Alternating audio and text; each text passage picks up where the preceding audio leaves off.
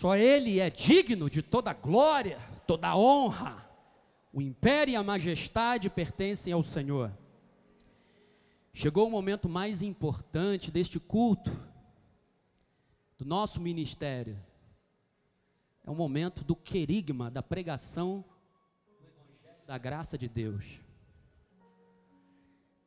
Esse é o momento em que a palavra de Deus traz ao mesmo tempo paz e quietude, e ao mesmo tempo ela traz a espada para arrancar da nossa alma aquele sentimento, aquela raiz de amargura, aquela falta de perdão, aquele aconselhamento que tanto precisamos para mudar a nossa rota.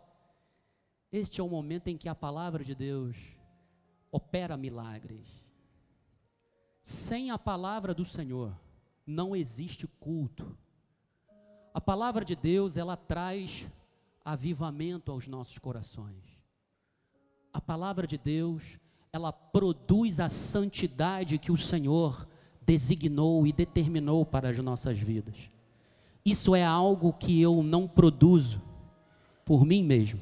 Não há uma autoprodução e sim, o Cristo que está em nós, é Ele quem gera essa paz, essa santidade, essa tranquilidade.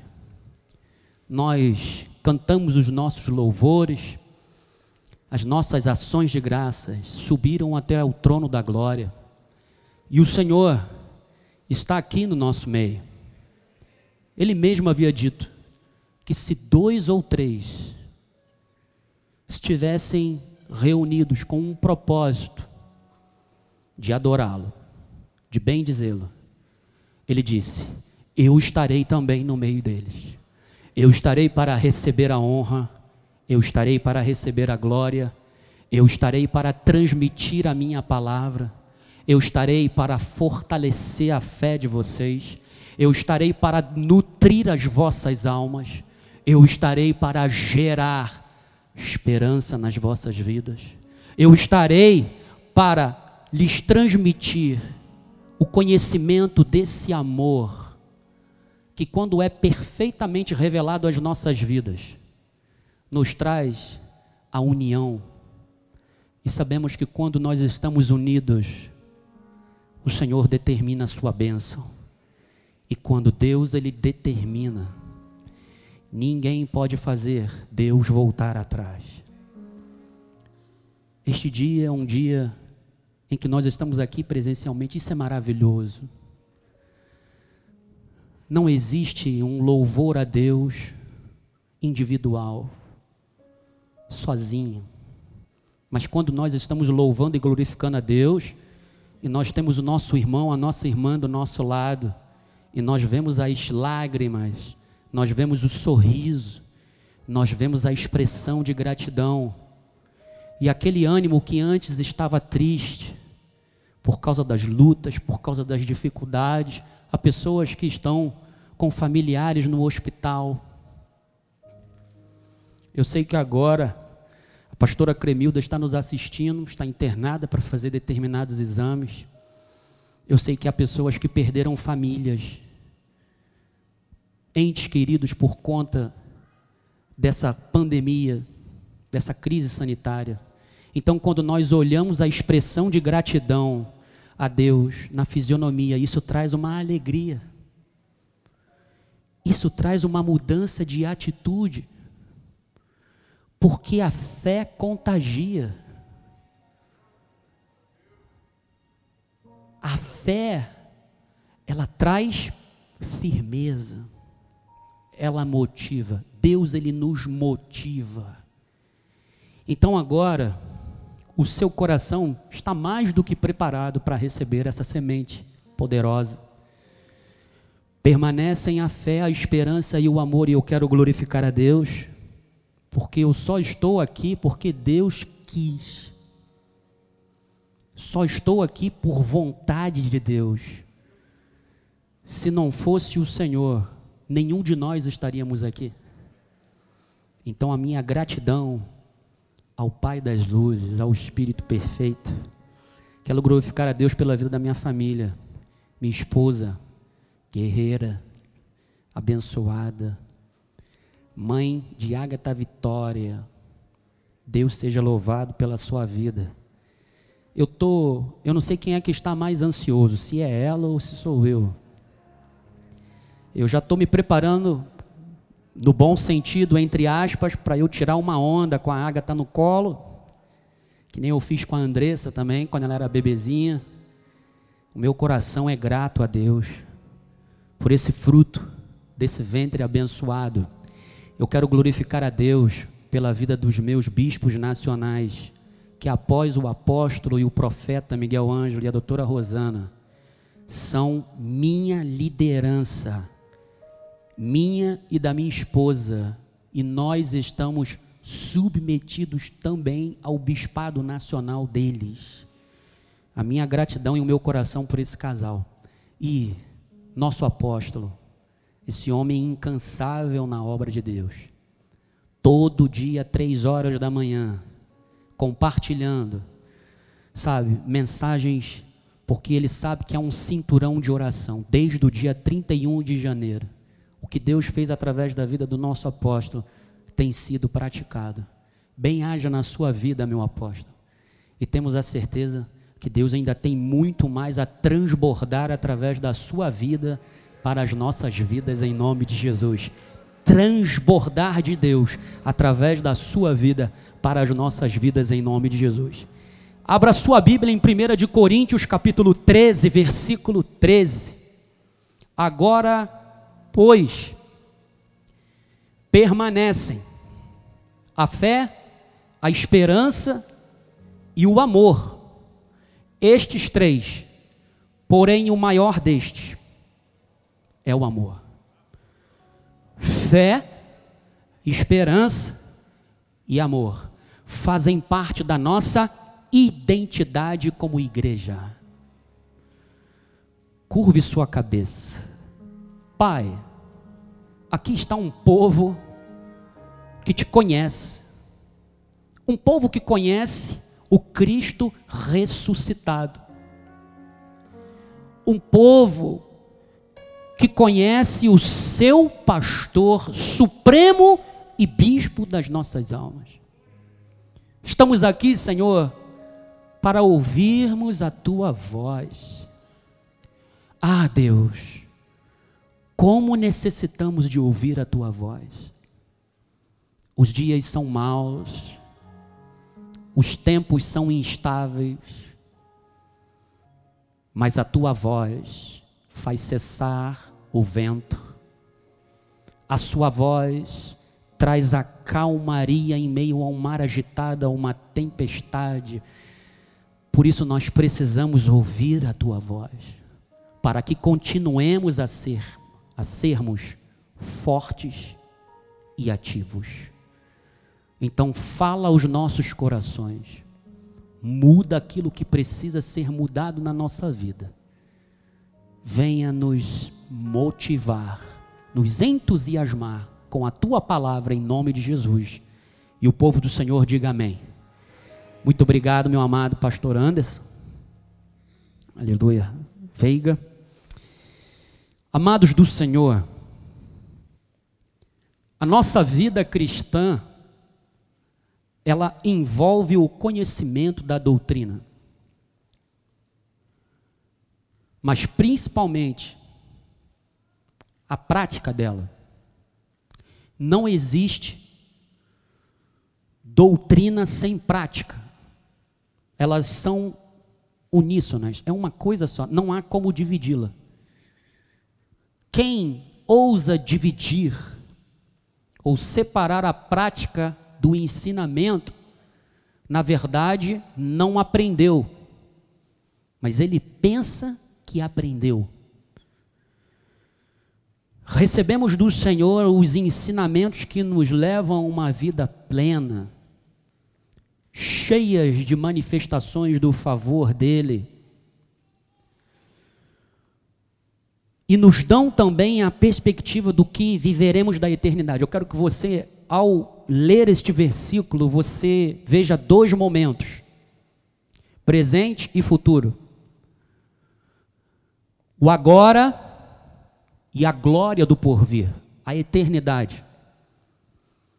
A Bíblia, quando ela fala do que Deus preparou para nós, primeiro ele fala que isto não começou agora, teve o seu início na eternidade. E Deus no presente, ele traz, ele materializa tudo o que a sua boa vontade determinou para que viesse às nossas vidas. Mas o mais importante é que nós não somos daqui. Estamos no mundo, mas não somos deste mundo. Nós estamos aqui em uma peregrinação. Você lembra quando o povo judeu estava no deserto? Eles moravam em quê? Em tendas. E uma das festas, se eu não me engano, era Pentecoste ou Jubileu, me perdoe, porque agora eu não tenho como te precisar. Quando eles comemoravam, eles armavam tendas.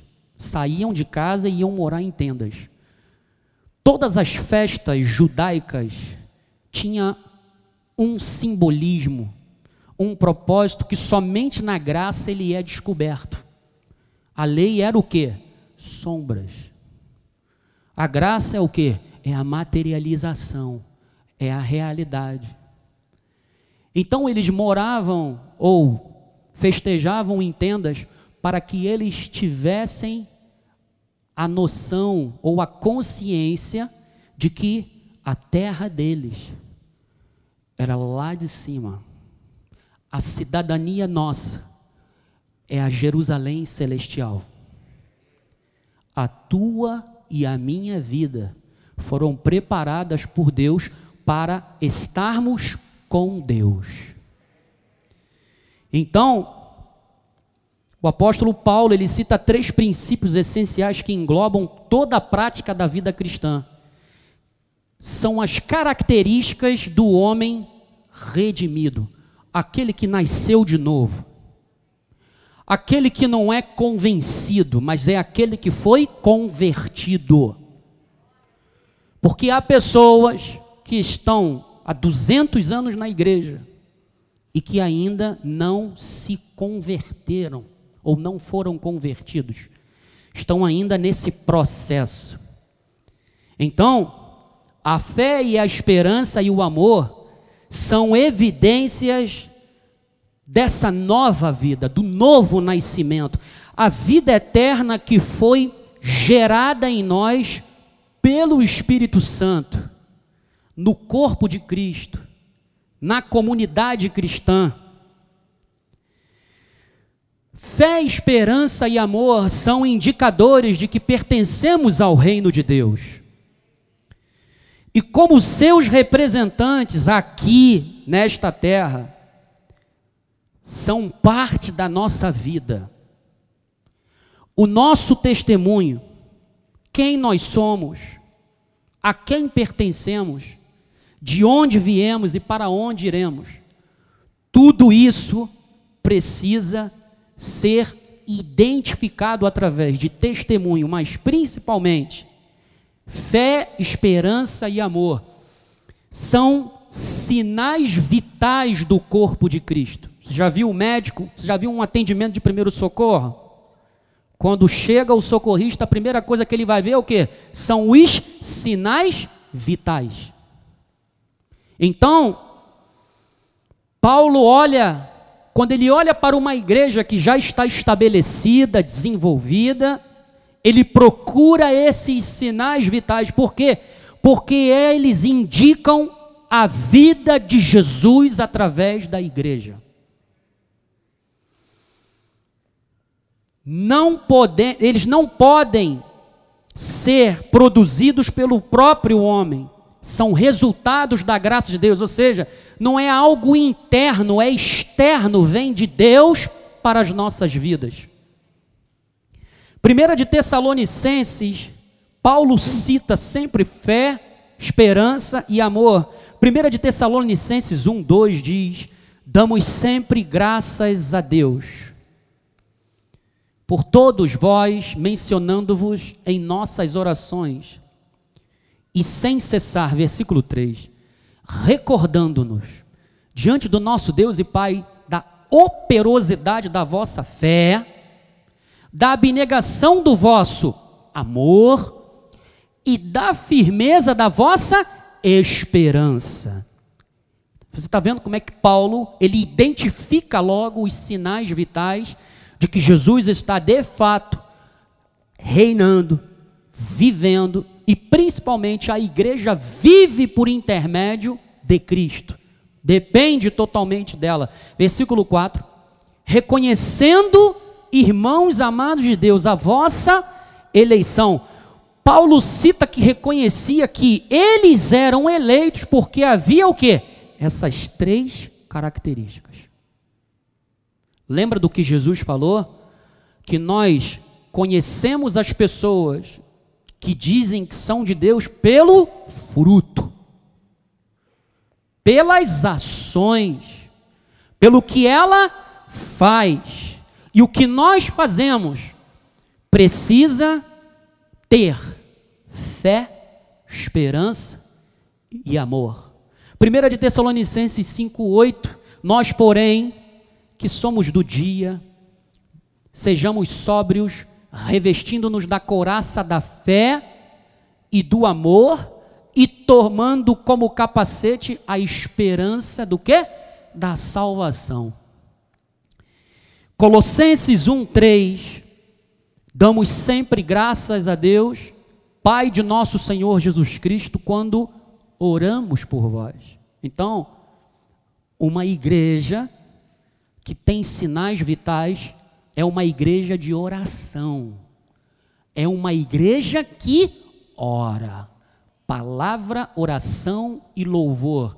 É o tripé pelo qual o nosso ministério está sendo sustentado. Então, versículo 4: Desde que ouvimos da vossa fé em Cristo Jesus e do amor que tendes para com todos os santos, versículo 5, por causa da esperança. Veja, mais uma vez, que vos está preservada nos céus. Você está vendo por que que o que nós vivenciamos aqui é apenas um reflexo do que está nos sendo, sabe, preparado na glória, na eternidade o cristão ele tem que ansiar muito mais pela eternidade do que aquilo que perece aqui. Porque, amados, nós fomos predestinados para sermos dele. Nós não temos autodireção. Sou independente e autônomo. A Bíblia diz que todos aqueles que são guiados pelo Espírito de Deus, estes são filhos de Deus. O cristão, ele não é um robô. Sabe, essa falácia de que Deus não criou robôs para se estabelecer o livre-arbítrio, numa afronta à sabedoria e à soberania de Deus, isto é uma falácia. A minha vontade, se dependesse de mim mesmo, eu nunca seria salvo. Nenhum de nós seríamos salvos.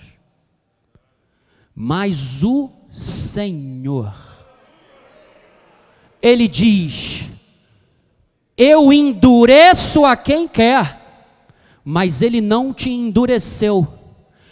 Ele teve misericórdia de você e ele abriu o seu coração para você ouvir a palavra da verdade, o evangelho da nossa salvação, e aí veio o Espírito Santo, se uniu a você, você se tornou um com Cristo, e aí você disse: Senhor Jesus Cristo. Obrigado ao Deus e Pai que me abençoou com toda sorte de bênçãos. Porque você compreendeu que o Senhor não é comparável a ninguém. Toda vez que nós olhamos para o alto e nós perguntamos: nossa, teve alguém que criou todas essas coisas? Existe alguém por trás do mar, por trás dos céus, por trás de toda a floresta? Sabe, é como o profeta Isaías ele disse: aquele que faz sair o seu exército de estrelas, todas bem contadas, as quais ele chama pelo nome, e ele te chama pelo teu nome. Ele diz: Cristiane, Ana, Sérgio, Judite, eu te conheço, você me pertence. Não há espaço para o homem ser auto-independente. Jesus ele falou: sem mim nada podeis fazer. Ele é grande em força, forte em poder, e quando ele chama pelo teu nome, você não tem como faltar, não há como você recusar, porque o chamado dele é irresistível. Lembra de Jó? Bem sei que tudo pode, e que nenhum dos teus planos os planos de Deus não podem ser frustrados na sua vida. Se alguém te ameaçou esta semana, se você está dentro do contexto da vontade de Deus, saiba que nada pode ser frustrado naquilo que Deus tem intenção de fazer na sua vida. Nenhuma arma forjada contra você prosperará toda língua que se levantar, insurgisse contra você, condene e lance por terra.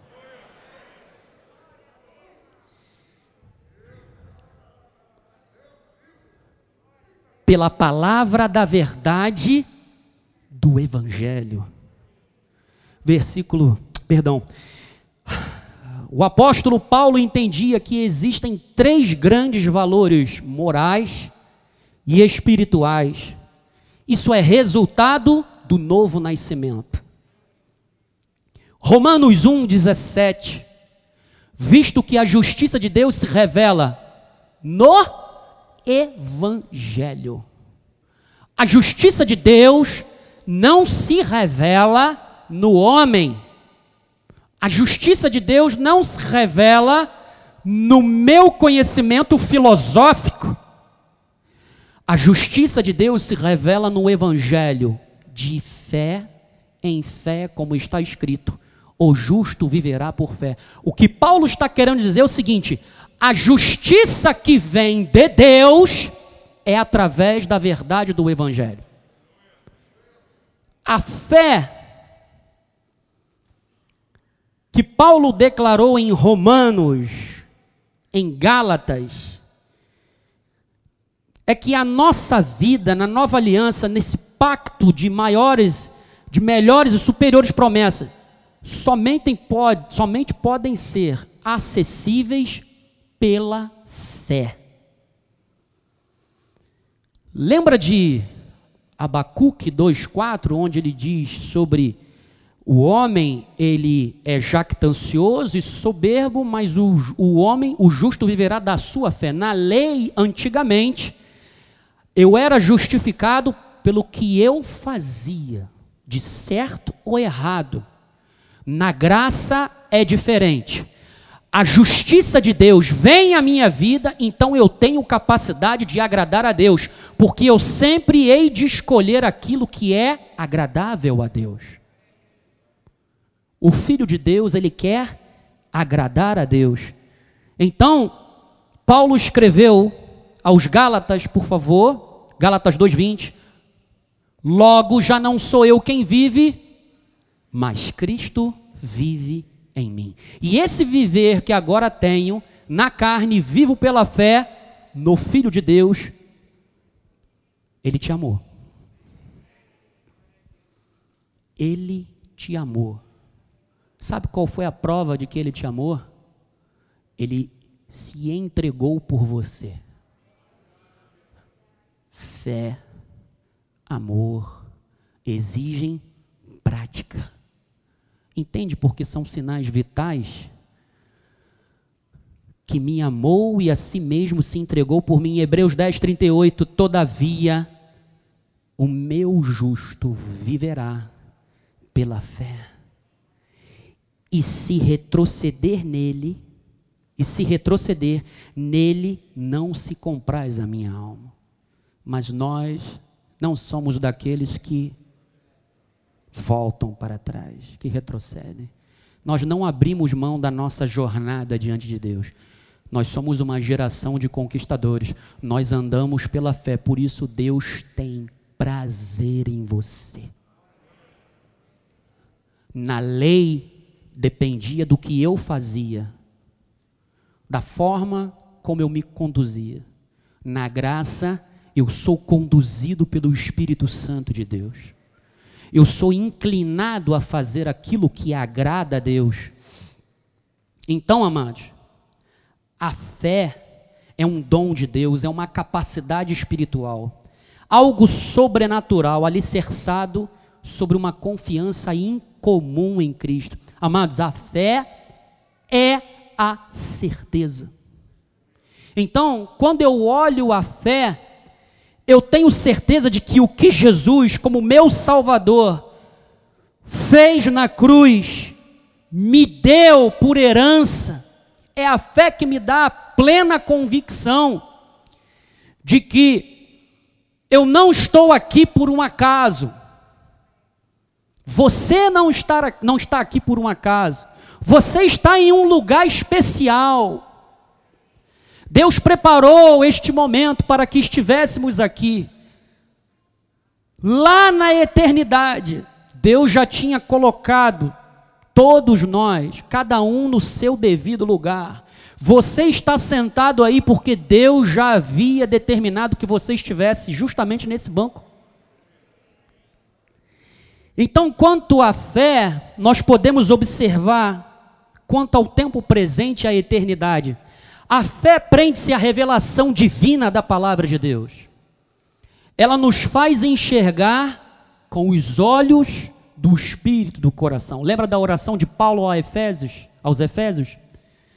Que ele orava para que o espírito de sabedoria e de revelação iluminasse os olhos do coração ou seja, amado, a fé, sabe por que a fé não é de todos? Porque a fé é dos eleitos, ou seja, ela vem por revelação da palavra de Deus. Então ela capacita o meu espírito para crer em Deus, na palavra, as minhas emoções também, para crerem naquilo que Deus, que a palavra afirma, nos dá a visão de Deus, uma visão que está muito além desse mundo aqui, metafísico. Agora, na eternidade, amado, a fé será substituída pela visão real de quem é Deus. Hoje, nós precisamos da fé, que vem dele. Quando nós estivermos na, estivermos na eternidade, não haverá necessidade de você crer sem ver, você estará vendo pessoalmente. A fé se alimenta da palavra de Deus. Então, Paulo, quando escreve aos Efésios, ele fala um resumo dessas bênçãos que nós tomamos posse por causa da fé que ele colocou em nós. Efésios 1:3, bendito Deus e Pai de nosso Senhor Jesus Cristo, que nos tem abençoado com toda a sorte de bênçãos espiritual nas regiões celestiais. Eu preciso da fé para enxergar com os olhos da fé que eu sou um abençoado.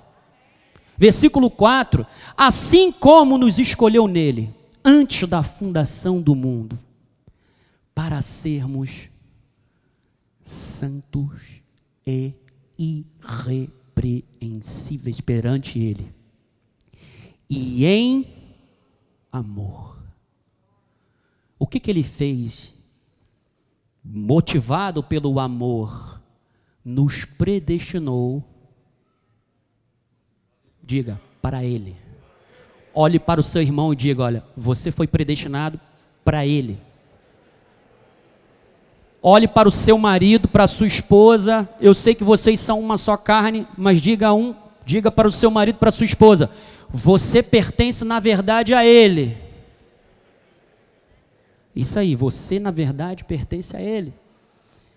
Para a adoção de filhos por meio de Jesus Cristo, segundo o beneplácito da sua ah, sabe o que é beneplácito?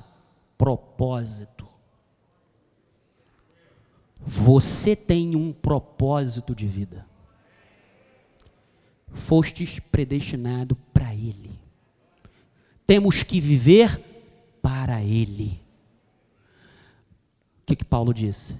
Porque dele e por Ele, por meio dele e para Ele, são todas as coisas. Diga, todas as coisas são para Ele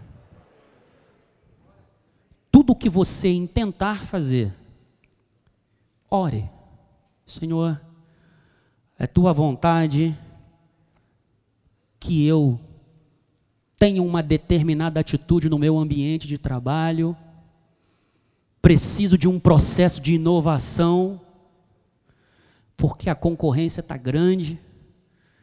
Não importa, não importa se há crise lá fora. Você tem que olhar pela fé e chamar a existência. José, lembra de José? José, à medida em que ele demonstrava o favor de Deus na vida dele, ou ele ia para uma prisão, ou ele era acusado de algo que ele não fez. E um dia, José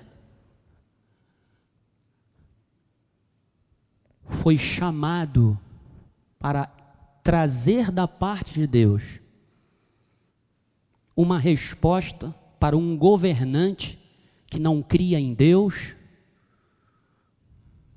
e que estava desesperado com um sonho que teve mas Deus tem os seus planos e tem os seus propósitos, e Deus tinha dado uma palavra para José.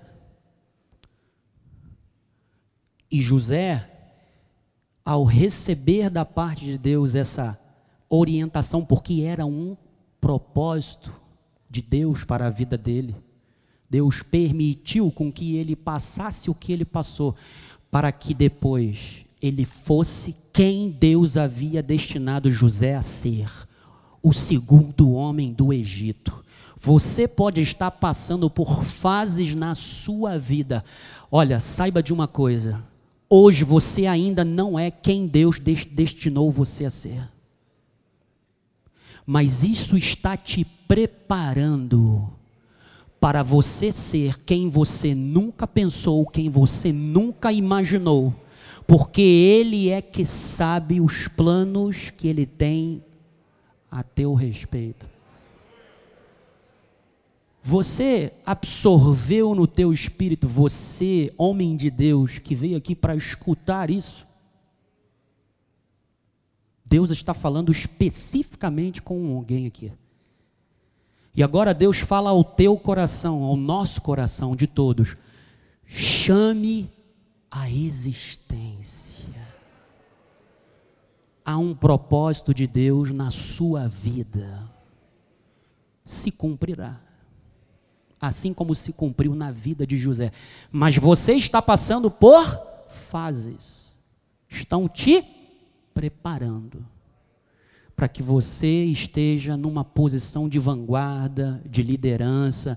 Bispo, isso não é hedonismo, não porque Deus será glorificado através da sua vida. Porque você vai dizer: Olha, eu sou o que sou pela graça de Deus. Se hoje eu estou aqui, foi porque Deus me colocou aqui nesse lugar. Essa é a diferença daquele que vive para a glória de Deus e daquele que vive na expectativa de buscar a sua autossatisfação em si próprio. Então, pelo beneplácito da sua vontade, versículo 6, para o louvor da glória de sua graça, que ele nos concedeu o quê? Gratuita. Salvação é por graça. Você não precisa buscar nada que Deus já te deu. Que isso, bispo? É, amigo. Nós somos o bom depósito de Deus. Lembra do que Jesus disse? O homem bom do seu coração, do seu coração. Tira o quê? Tire coisas boas. Comece a tirar coisas boas. À medida que alguém vem com coisas ruins para você, tire coisas boas. E o médico diz que é câncer no pâncreas, no fígado. Esta semana que passou, nós oramos por uma mulher que estava com dando metástase, no, um câncer no seio. E no final do culto, quando oramos, orei por ela, ela manifestou umas mentiras lá. Não importa o que o médico disse, não importa o que o teu vizinho falou, fique com a palavra de Deus, porque Ele já te deu tudo gratuitamente. Você não tem que pagar o preço para ter algo que o preço já foi pago. Versículo 7: No qual temos a redenção, pelo seu sangue, a remissão de pecados. Olha só, segundo a riqueza da sua graça. Nós somos ricos da graça de Deus, porque Ele derramou em nós da sua graça de forma abundante. Eu lembro do que Paulo falou aos Romanos: os que receberam o dom da justiça e a abundância da graça reinarão em vida, saber de um só, Jesus Cristo amado, Deus te chamou para reinar em vida.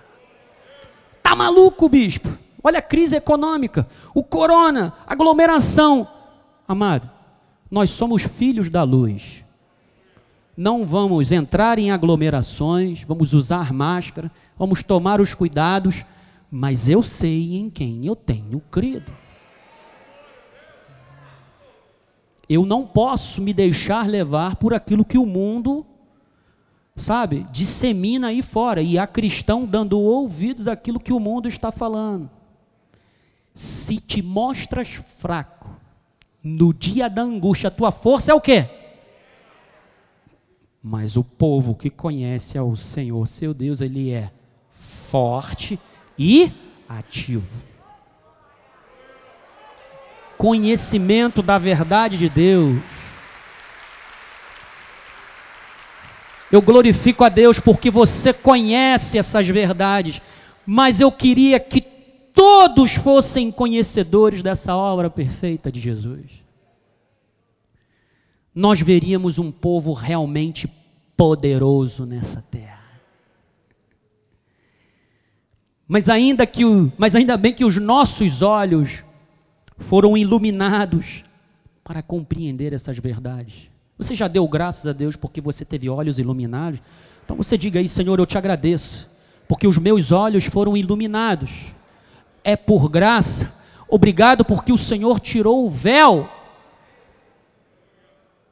Diga, é por graça.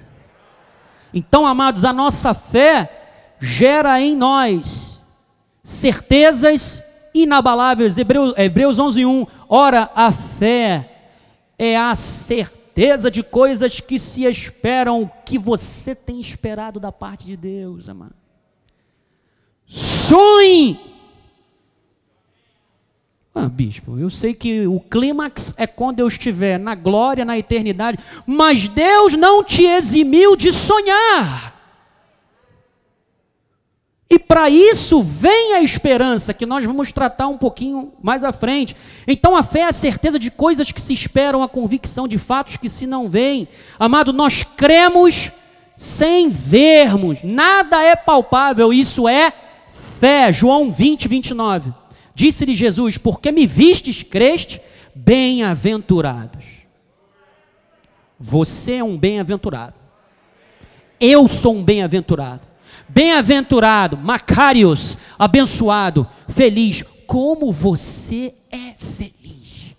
Porque você não viu, mas você creu. Você não viu Jesus pessoalmente, mas você creu. Então, somos felizes, afortunados, como o bispo Sérgio gosta de falar, porque cremos mesmo sem ver. Pela fé também nos aproximamos de Deus, amado. E tomamos posse da salvação por graça, Efésios 2:8. Porque pela graça sois salvos mediante a fé. Isto não vem de vós, é o quê? Dom de Deus. Então, pela fé nós tomamos posse das promessas de Deus, irmão. Pela fé podemos subjugar a nossa carne e andar no espírito, ver o sobrenatural, sermos eficazes na oração, realizar o impossível, a fé nos dá a capacidade de dizer: monte, arrancá-lo pela raiz e dizer: arreda-te, situação contrária à vontade de Deus, saia da minha frente. Eu vou seguir em diante, Sou uma geração de conquistadores. Ninguém pode me parar. Nem vírus, nem crise, nada pode parar aquilo que Deus liberou na tua vida. Tome posição. Nós temos uma posição em Cristo Jesus. Esteja de acordo com ela. Mateus 17, 20. E lhes respondeu: Por causa da pequenez da vossa fé, pois em verdade vos digo, que se tiverdes fé como um grão de mostarda, direis a este monte: passa daqui para acolá, e ele passará. Nada, nada, diga nada, nada me será impossível. Fala isso. Nada me será impossível naquilo que Deus determinou na minha vida. Nada me será impossível, porque maior é aquele que está na tua vida do que aquele que está neste mundo. Quem é maior? Diz como as coisas funcionam, não somente aqui nesse mundo metafísico, mas no universo um Deus que mantém universos em ordem, sobre uma organização divina, um Deus que é um maestro. Ele é o soberano, amado. Você já parou para refletir quem é aquele que está em você e é por você? O Deus Criador, a origem de tudo. Aquele que disse: haja luz, e a luz do nada veio a existir. Que haja limites entre os, o firmamento e as águas. Ele põe ordem em todas as coisas. Ele é um Deus que, quando Ele quer fazer, ninguém pode impedir. Esse é o teu Deus, é Ele quem está na tua vida. Eu estou falando isso para você porque não existe, não existem impossibilidades para a tua vida. Sonhe. Sonhe, amado. É alguma coisa que Deus engendrou no teu coração? Ore, Deus aprovou, bota o pé na água. Tem certas horas que a gente tem que parar de orar e exercitar a fé. Bota o pé na água, porque ele vai se abrir e você vai seguir em diante. O teu Deus é fogo consumidor, aleluia. Chaca manterebia.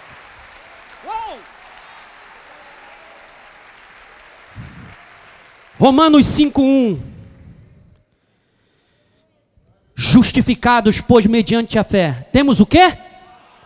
Paz com Deus, por meio de nosso Senhor em Jesus Cristo. Dois, por intermédio de quem obtivemos igualmente acesso pela fé. Veja, o acesso à graça, as coisas do reino, as regiões celestiais, é pela fé. No qual estamos o quê? Quem está firme na graça de Deus, diga amém. Isso aí, amado. Sabe o que você está fazendo? Você está dando liga no mundo espiritual, você está renovando os teus alicerces espirituais. E há anjos que estão aqui testemunhando da tua confissão. E se você tiver a ousadia na fé de dar ordens a ele a teu respeito, porque Deus dispensou eles do trono para vir aqui e agirem em teu favor. Se você acredita que Deus tem plano para você, amado, ouse a falar pela fé. Pela fé. Nos gloriamos na esperança da glória de Deus. A fé é tão essencial à nossa vida espiritual. Só podemos agradar a Deus mediante ela. Versículo 6 de Romanos de Hebreus 11. De fato, sem fé é impossível agradar a Deus, porquanto é necessário que aquele que se aproxima de Deus, olha só, não se aproxime de Deus em oração, desconfiando. Será? É confiável? Será que realmente Deus me ouve? Será que há um trono lá em cima? Será que realmente a minha oração é como um incenso diante de Deus? É necessário que aquele que se aproxima de Deus creia que Ele existe e que se torna galardoador. Tem galardão de Deus para a tua vida. Você acredita em Deus? Quando você se aproxima diante de Deus em oração, você acredita que Deus está te ouvindo? Então tem galardão para você. Hoje tem galardão para você. Você acredita nisso? Olhe para o seu irmão, diga para ele: olha, tem recompensa de Deus para a tua vida. Você que crê em Deus, há galardão para a tua vida. Isso aí, amado. Você está abençoando a vida do teu irmão. Você está cobrindo a vida dele com oração. Ah, o espírito da fé está se manifestando através da tua confissão. Isso é real.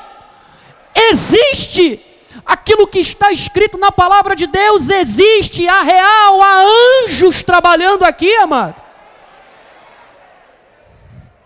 E eles estão observando a operosidade da tua fé, uma fé ousada, corajosa. E Deus está falando: Uau! Encontrei fé, uma fé viva no meio de um povo que se expressa pelo louvor, que se expressa pela oração, que se expressa pela confissão, que se expressa através de sonhos.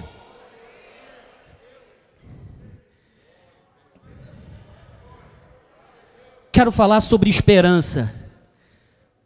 Já estamos nos 20 minutos finais. A esperança que Paulo falou juntamente com a fé permanece. A esperança. A esperança é produzida com base na fé. Está totalmente vinculando a ela, vinculada a ela.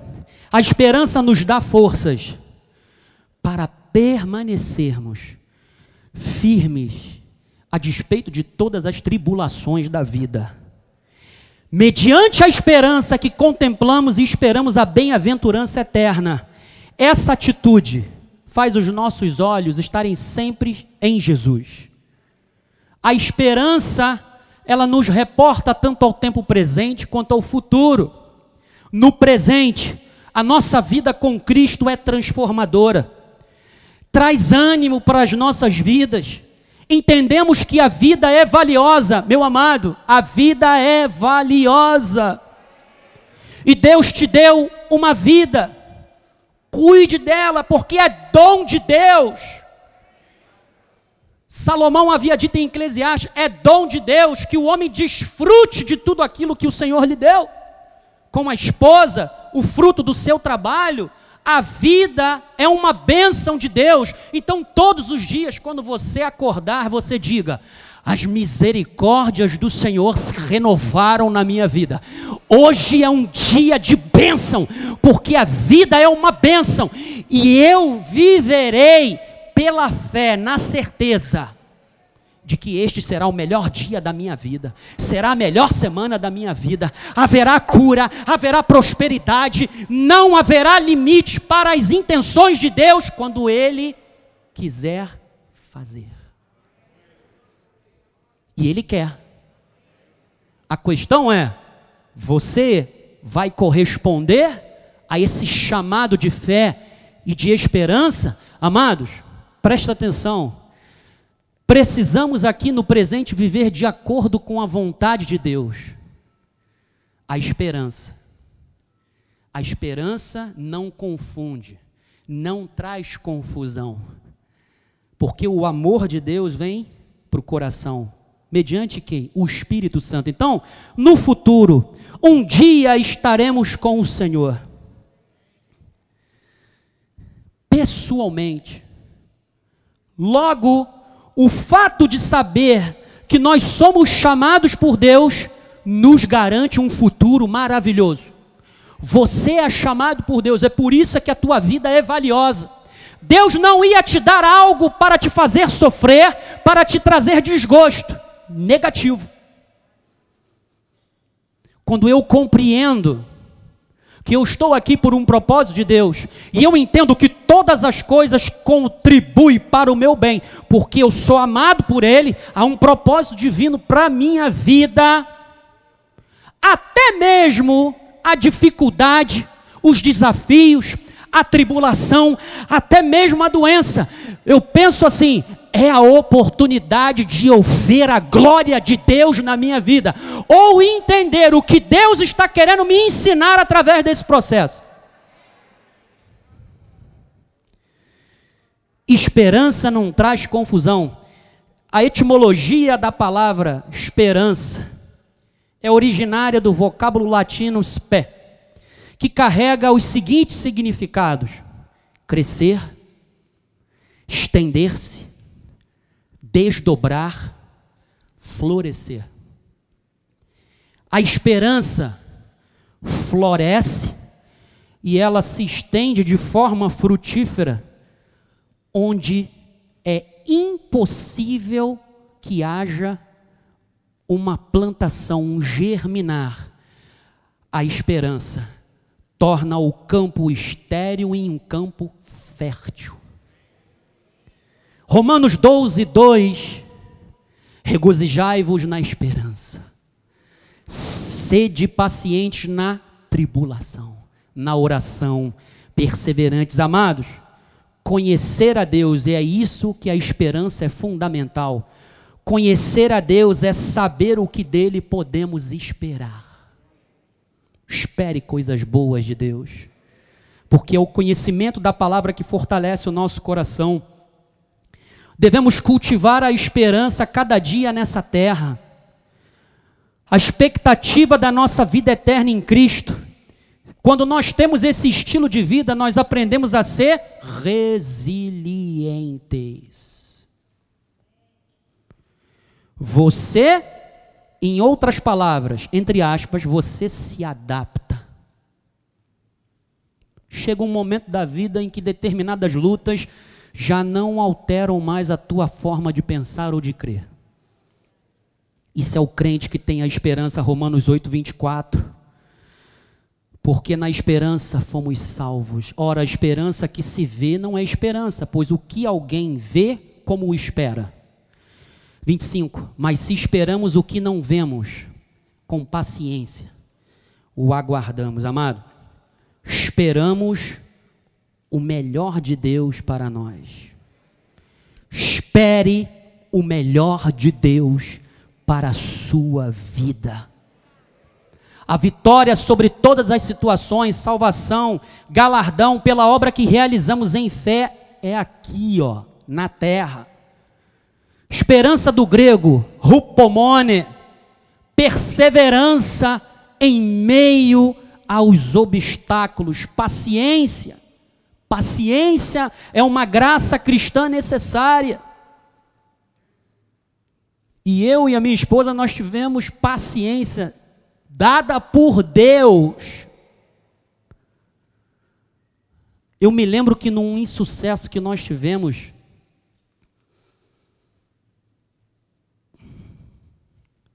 eu me lembro que eu me retirei para orar com ela. E amados, nós choramos diante de Deus por causa da uma perda que nós tivemos. E você tem que entender uma coisa: nós somos humanos. Deus ele compreende as nossas crises. Não fique pensando que Deus está olhando e está te reprovando. Que é isso? Vamos embora. Engole o choro. Chuga as lágrimas. Vamos embora. Não. Existem momentos que a gente se tranca no quarto e fala: Deus, por que, que isso está acontecendo comigo? De novo? Até quando? Por quê? Abrir o coração, rasgar, dizer para ele que eu sou humano e o quanto eu sou vaso de barro, não é errado. Mas no final da oração, além da minha humanidade, é nós pararmos e falarmos: sabemos que todas as coisas cooperam para o bem daqueles que te amam.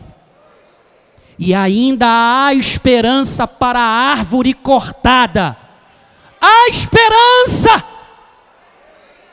Eu fui renovado, ela foi. Nós fomos regenerados para uma viva esperança. Não é uma esperança morta. Está aqui o resultado. 10 de setembro, vem a bênção em nome de Jesus. Deus é maravilhoso. Eu tenho que falar o que Ele faz nas nossas vidas. Provérbios 23, 18. Porque deveras haverá bom futuro, não será frustrada tua esperança. Minha ênfase é transborde de esperança. Antoni Scioli, professor de psicologia do Kent State College em New Hampshire, Estados Unidos, estudioso sobre a esperança há mais de duas décadas. E nessas pesquisas ele afirmou que ele enxerga na esperança uma forte dimensão espiritual. E ela está associada a virtudes como paciência, gratidão, caridade, que é amor também, e fé. Ele disse que a fé é o bloco de construção da esperança. Sabe como é que você agita a esperança dentro de você? Através da fé. Mas ele também diz que o vínculo cooperativo que se estabelece não é apenas com o próximo, mas também com uma entidade superior que nós sabemos quem é. Jesus Cristo, o autor e o consumador da nossa fé. Você sabe qual é o símbolo da esperança? É uma âncora. Quem é a âncora das nossas almas? Sabe o que é uma âncora? Você já viu um navio quando ele está sendo bombardeado pelas ondas? E o vento está soprando, a primeira coisa que eles fazem é o quê? Baixar a âncora. O que, que a âncora faz? Traz estabilidade para o navio. Deus está trazendo estabilidade para a tua vida, estabilidade emocional, amado. Deus está fazendo você sonhar de novo. Recomece o processo de sonhar. O que os psicólogos gostam de falar de ressignificação. A Bíblia diz que nós andamos em novidade de vida. É o Espírito Santo quem produz essa ressignificação diária na tua vida, meu amado. E isso vem por meio da esperança. Eu sei que a palavra está mexendo com o teu espírito, está das tuas entranhas, os fundamentos, a estrutura da tua vida já estão mais firmes. É o Espírito Santo, através da palavra, que está trabalhando. E olha, amado, isso não é otimismo. Porque o otimismo, ele, ele está relacionado com a autoconfiança. Autoconfiança é muito bom, desde que você tenha autoconfiança por causa daquilo que a cruz fez por você. Não é otimismo, é esperança. E os três aspectos de esperança essenciais para o homem e para a mulher. Primeiro, fortalecimento espiritual. O indivíduo encara as suas ações como parte de um propósito ou missão mais ampla. E não se sente sozinho em seu esforço ou sofrimento. Você nunca estará sozinho. Primeiro, porque você é filho de Deus, Ele está dentro de você. E segundo, que você tem a nós. Nós temos uns aos outros. Ah, bispo, isso daí é conversa para a galera, não é não, amado? Quando nós estamos aqui em cima, nós estamos com temor e tremor. Nós não estamos representando, nós estamos reproduzindo Deus. há uma abertura espiritual, a pessoa está aberta a um estímulo espiritual vindo de um poder ou força além de si. Exemplos desse estímulo são mensagens, orientações, bênçãos, tudo que vem do mundo espiritual. E a terceira e a última, porque tem 14, futuro positivo. O futuro da pessoa está repleto de possibilidades e dons e ela desempenha um papel ativo na determinação do seu futuro. O teu futuro está nas mãos de Deus. Sim. O que você tem feito para que ele seja um futuro brilhante? Porque as pessoas esperam muito de Deus e menos de si mesmas também. O que você tem feito? Deus quer fazer, mas através de você. O que Deus vai fazer através do seu irmão, no que diz a propósito, é com ele. Agora, com você, é com você. Então, Tito 3,4, quando porém se manifestou a benignidade de Deus, nosso Salvador, e o seu amor para com todos, versículo 5. Não por obras de justiça praticadas por nós, mas segundo sua misericórdia, ele nos salvou mediante o lavar regenerador e renovador do Espírito Santo que ele derramou sobre nós ricamente por meio de Jesus Cristo, nosso Salvador, a fim de que, justificados por graça, nos tornemos seus herdeiros segundo a esperança da vida eterna. E toma, a esperança da vida eterna tem que gerar esperança em nossos corações. E a terceira e última é o amor. O amor é a mais importante de todas as virtudes ele aparece nas Escrituras como a maior de todas as virtudes por vários motivos. Primeiro, Deus é amor e esta é a sua maior característica. Aquele que não ama não conhece a Deus, pois Deus é o amor não é Deus. Consideramos justa toda forma de amor negativo. O amor não é Deus. Deus é amor. Próximo, Joás. Nisto se manifestou o amor de Deus em nós, em haver Deus enviado o seu Filho unigênito ao mundo para vivermos por meio dele. Você está compreendendo? Viver por meio dele. Então, aleluia. Nisto consiste o amor não em que nós tenhamos amado a Deus, mas em que Ele nos amou e enviou o Seu Filho como propiciação pelos nossos pecados. Aleluia. A maior prova de amor nos foi dada por Deus quando Jesus enviou, quando Deus enviou a Jesus Cristo como em sacrifício a nosso favor. Então, os dons espirituais desacompanhados do amor nada são pois através do amor é que eles são conduzidos à sua expressão mais perfeita. 1 de Coríntios 13, 12, 2. Ainda que eu tenha o dom de profetizar e conheça todos os mistérios e toda a ciência, ainda que eu tenha tamanha fé, a ponto de transportar os montes, se não tiver amor, nada. O amor é a verdadeira motivação e base de tudo que eu faço. Se não é regado por amor, é religiosidade, é legalismo. Então, amados, o amor ele não falha. A fé e a esperança são recursos divinos cuja finalidade é o amor de Deus, pois no amor de Deus aprendemos a amar. E nós seremos aperfeiçoados na glória. Lembra do que Paulo falou? Quando vier o que é perfeito, certo? E aí a nossa forma de amar será perfeita. Não haverá participação humana, carnal, ok? Então, o amor ele não falha.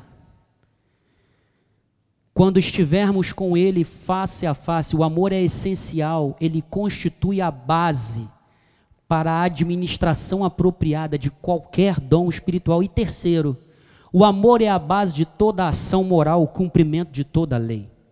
Romanos 13, 8. Estamos terminando. A ninguém fiqueis devendo coisa alguma, exceto o amor, com que vos ameis uns aos outros. Pois quem ama o próximo tem cumprido a lei.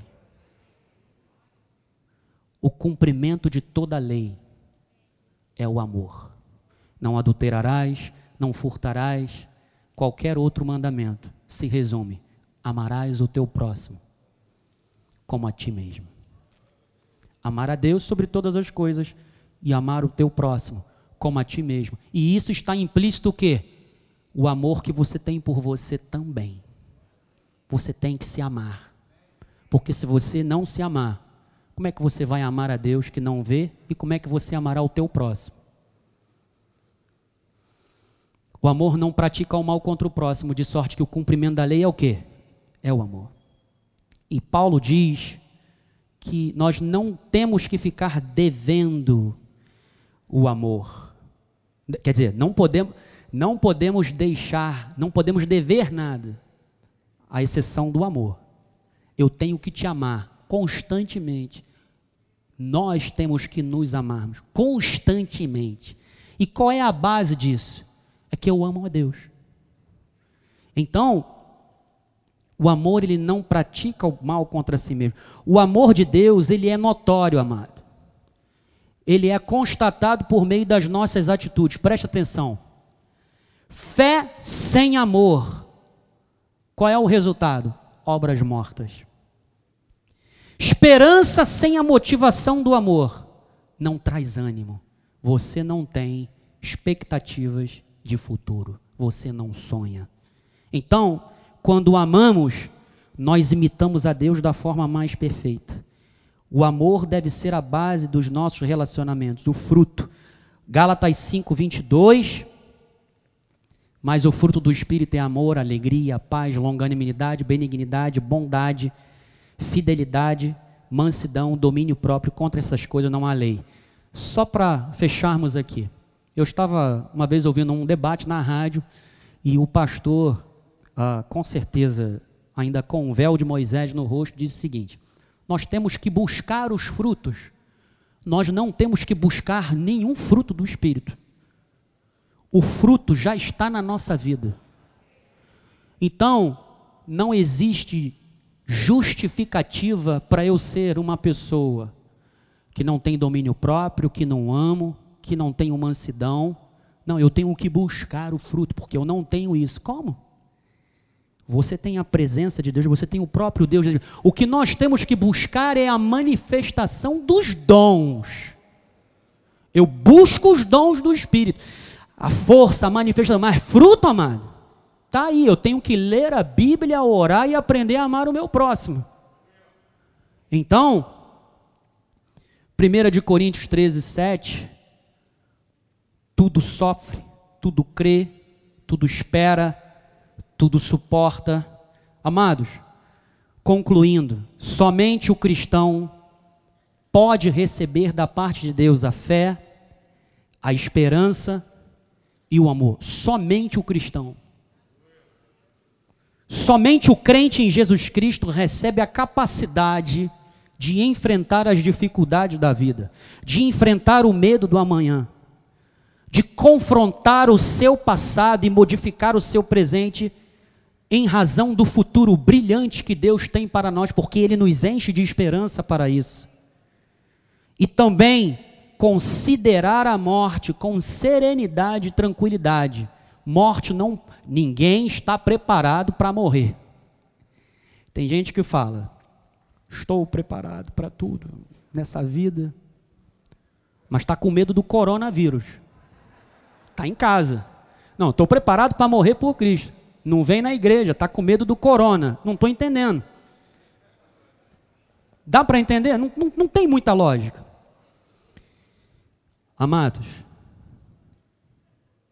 Deus nos traz a tranquilidade de enfrentar algo que, se até lá ele não voltar, não é o encerramento de um ciclo. Pelo contrário, é a continuidade, só que agora num, num aspecto superior e maior. Então, a sociedade está sem fé, sem esperança, sem amor, as pessoas estão desanimadas diante de toda a crise política, sanitária, econômica que se estabeleceu no mundo, mas nós somos o corpo de Cristo. Somos nós que temos que apontar a direção certa, e a direção certa é Jesus Cristo. Nós temos uma missão e nós temos que a cumprir, amado. Pois após ser conhecido o Evangelho a todos os eleitos, seremos recolhidos como trigo ao celeiro do Pai Celestial. Isto é, Jesus voltará rapidinho. Que é isso, bispo? Você está querendo dizer que nós podemos apressar, amado? Eu sei que o dilúvio veio quando Noé cumpriu a sua missão de construir a arca. Quando nós cumprirmos com a nossa missão, seremos levados a Ele em glória. Eu creio nisso. Então, na eternidade, a fé será engolida pela visão, e a esperança dará lugar ao desfrutar da glória de Deus num corpo glorificado fisicamente. Então, amados, não haverá lugar para acreditar e esperar. Aqui nós acreditamos, porque temos fé, enxergamos o invisível e aguardamos que um dia nós estaremos com Ele. Só que lá, amado, nós estaremos vendo e nos regozijando em Deus. Amaremos de forma perfeita uns aos outros. A reunião do corpo de Cristo aqui será completa e perfeita na presença visível de Deus. Quando acabarem a fé e a esperança, o verdadeiro amor arderá para sempre como uma chama brilhante, pois estaremos no mais elevado estado de perfeição, em razão do amor de Deus, que jamais falhará ou acabará. 1 de João 4,7 Amados, amemo-nos uns aos outros, porque o amor procede de Deus. E todo aquele que ama é nascido de Deus e conhece a Deus. Assim seja, essa é a vontade de Deus. Assim disse o Pai da glória. Amém?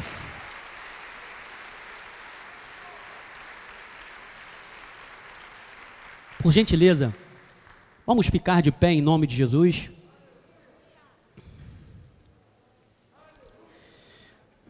Deus seja louvado. Estenda suas mãos para o altar, eu já vou dar a bênção apostólica. E, por favor, ao você se deslocar ao retorno do seu lar, saia por parte, por camadas.